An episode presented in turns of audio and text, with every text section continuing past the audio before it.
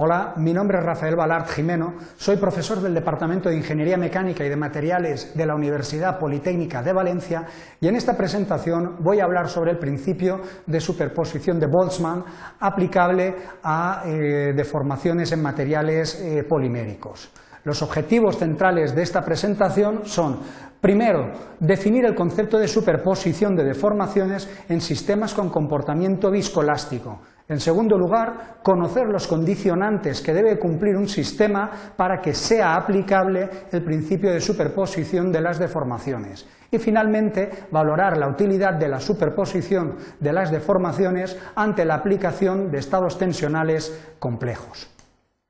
La presentación está estructurada de la siguiente manera. Una breve introducción, a continuación vamos a definir el principio de superposición de Boltzmann y al final de la presentación realizaremos una serie de valoraciones eh, o consideraciones relativas al objeto de aprendizaje eh, definido.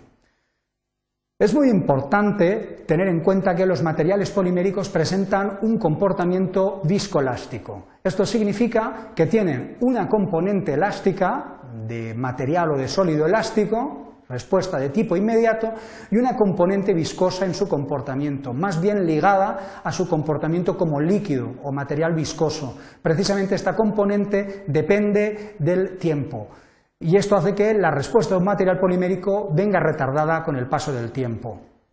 En este sentido, podemos decir que el estudio del comportamiento viscoelástico de un material polimérico es un problema relativamente complejo que requiere el empleo de información gráfica o incluso la aplicación de modelos matemáticos bastante complejos. La respuesta viscoelástica de un material polimérico ante un estado tensional complejo, a su vez, es un problema de difícil solución mediante los modelos convencionales. Y por ello definimos lo que denominamos el principio de eh, superposición de Boltzmann, que permite llevar a cabo un análisis de los estados tensionales complejos a través de su descomposición en estados tensionales simples, evaluar las deformaciones correspondientes a estos estados simples y finalmente considerar la respuesta final del material como la superposición de las deformaciones frente a estados tensionales simples. Veamos el principio de superposición de Boltzmann. Este principio establece que si una ley de tensiones de tipo sigma 1 de t provoca una ley de deformaciones del tipo epsilon sub 1 de t y por otro lado una segunda ley de tensiones sigma sub 2 de t provoca una respuesta en el material del tipo epsilon sub 2 de t,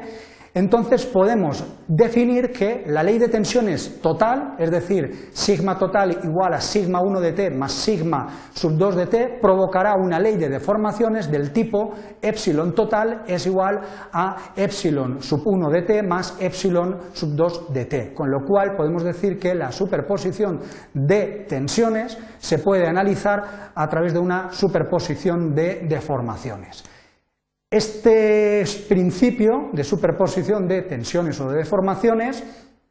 es aplicable a materiales que presentan un comportamiento viscoelástico en su zona lineal, un comportamiento de viscoelasticidad lineal. Y por otro lado, es aplicable en aquellos sistemas de viscoelasticidad lineal cuando los niveles de deformación son relativamente eh, pequeños. Veamos eh, cómo aplicar el principio de superposición de Boltzmann. Consideremos un estado eh, tensional eh, sigma 1, constante con el tiempo, eh, como queda reflejado en este gráfico, una línea de color azul con el paso del tiempo, pues bien, este estado tensional provoca una respuesta viscoelástica en el material de tipo epsilon sub 1, que es función del tiempo, donde apreciamos una respuesta, una deformación inicial y una deformación creciente con el paso del tiempo. Bien, por otro lado, la ley de tensión es sigma 2, función del tiempo es la que aparece en el gráfico. Es nula, la tensión aplicada es nula hasta un tiempo x y al alcanzar un tiempo x se provoca un escalón en la tensión que a continuación se mantiene constante. Bueno, pues en este caso la ley de deformaciones vendrá definida por el gráfico que observamos en la parte inferior derecha de la presentación. La deformación es nula hasta el tiempo t sub x y a partir del tiempo t sub x, donde aplicamos el escalón de tensión observamos una deformación inicial instantánea elástica y una deformación creciente con el paso del tiempo. Luego en este gráfico tenemos claramente dos leyes de tensión distintas que provocan dos leyes de deformación también distintas. Pues bien, el principio de superposición de Boltzmann establece que si la ley que aplicamos al material es la suma de las dos leyes de tensión que hemos visto, tal y como podemos apreciar en eh, la gráfica, donde hemos superpuesto la ley, de, la ley de tensiones sigma 2 a la ley de tensiones sigma 1, obteniendo esta ley que vemos en la gráfica de color verde, pues lo mismo podemos hacer con las leyes de deformación. Si la ley de deformación es que correspondía a la ley de tensiones sigma 1 es epsilon sub 1, tal y como apreciamos en el gráfico, y la ley de deformaciones correspondiente al estado tensional sigma 2 es epsilon sub 2, podemos superponer las deformaciones al igual que hemos hecho con los estados tensionales, de tal manera que la deformación global en el material compuesto ante la aplicación de un estado tensional total, suma de sigma 1 y sigma 2, es precisamente la suma de los estados de deformación epsilon sub 1 y epsilon sub 2 correspondientes a cada uno eh, de los estados de deformación derivados de los estados tensionales sigma 1 y sigma 2 respectivamente.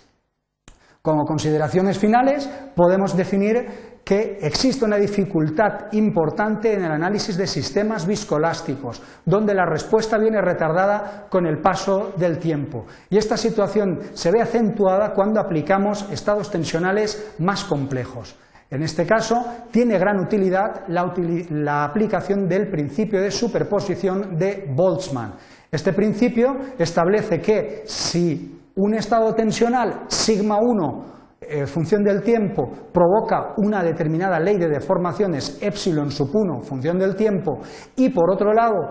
una ley de tensiones sigma 2 función del tiempo provoca otra ley de deformaciones distinta epsilon sub 2 función del tiempo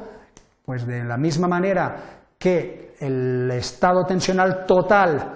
que resulta de la suma de los dos estados tensionales en el material provoca una ley de deformaciones que es la suma de, eh, las leyes de deformación eh, atribuibles a cada uno de los estados tensionales descritos con anterioridad. Con ello,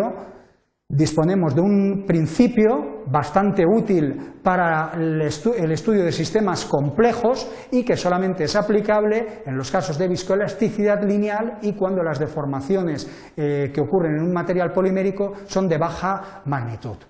Bueno, esto es todo. Muchas gracias por su atención.